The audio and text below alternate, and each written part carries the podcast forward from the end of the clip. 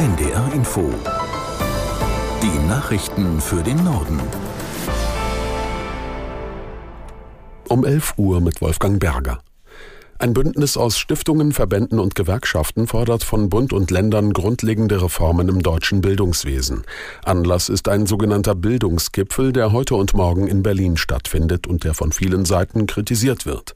Aus der NDR Nachrichtenredaktion Martin Seiler. Mehr als 50 Organisationen haben den gemeinsamen Appell unterzeichnet. Darin heißt es, angesichts von Leistungsdefiziten, Chancenungleichheit sowie einem Mangel an Lehrkräften sei politisches Handeln in gesamtstaatlicher Verantwortung nötig. Das Bündnis fordert etwa mehr Einsatz für die Attraktivität der Berufe an Schulen und Kitas. Auch die Finanzierung des Bildungssystems müsse überarbeitet werden, da häufig im Bereich der außerschulischen Angebote das Geld zu knapp sei und Gelder immer noch zu oft nach dem Gießkannenprinzip verteilt würden. In Deutschland sind einer Studie zufolge etwa 680.000 Kinder und Jugendliche süchtig nach Computerspielen und sozialen Medien. Das seien gut sechs Prozent aller Mädchen und Jungen zwischen 10 und 21 Jahren, teilten die Krankenkasse DAK und das Universitätsklinikum Eppendorf mit. Die Zahl hat sich laut Studie während der Corona-Pandemie mehr als verdoppelt.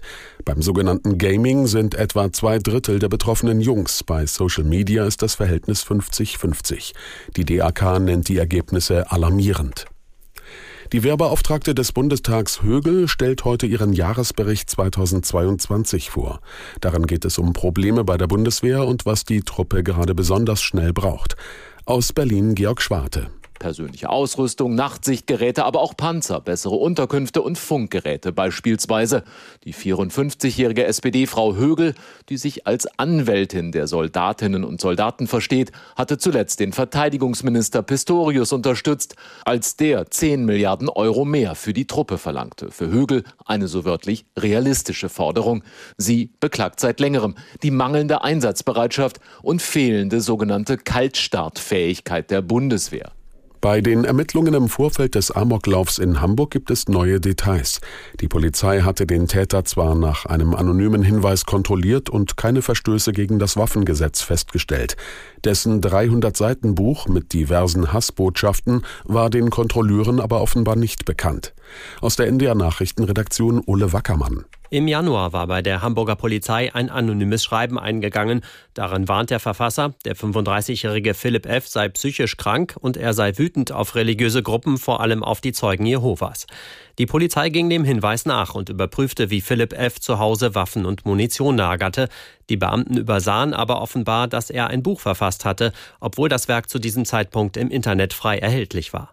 Bei einer Aufarbeitung hätten Beamte angegeben, das Werk nicht gelesen zu haben, schreibt die Zeit. Nach Einschätzung von Fachleuten enthält es zahlreiche antisemitische, frauenfeindliche und hasserfüllte Aussagen. Laut dem Bericht vertritt die Hamburger Polizei aber die Auffassung, auch das Buch hätte nicht ausgereicht, um dem 35-Jährigen unmittelbar seine halbautomatische Pistole zu entziehen. Mit dieser Waffe hatte er vergangene Woche sieben Menschen und sich selbst getötet. Die Warnstreiks im öffentlichen Dienst gehen weiter. Im Norden sind Hamburg und Niedersachsen heute betroffen. Die Gewerkschaft Verdi hat unter anderem Beschäftigte in Kliniken, Pflegeeinrichtungen und von Rettungsdiensten aufgerufen, ihre Arbeit niederzulegen. Mehrere Krankenhäuser sagten aufschiebbare Operationen ab. In Niedersachsen wird zudem der Nahverkehr in der Region Hannover bestreikt. In Teilen des Landes gibt es auch Verdi-Aktionen in Kitas, Verwaltungen und bei der Müllabfuhr. China kritisiert ein U-Boot-Geschäft zwischen Australien, Großbritannien und den USA. Die drei Länder würden für ihre eigenen geopolitischen Interessen die Sorgen der internationalen Gemeinschaften komplett ignorieren, erklärte das Außenministerium in Peking. Das sei eine gefährliche kalter Krieg-Mentalität. Australien will von den USA bis zu fünf Atom-U-Boote kaufen. Die Pläne gelten als Abschreckung gegenüber China. US-Präsident Biden betonte, dass Australien mit dem Deal nicht zur Atommacht werde. Es gehe um U-Boote mit nuklearem Antrieb. Soweit die Meldungen.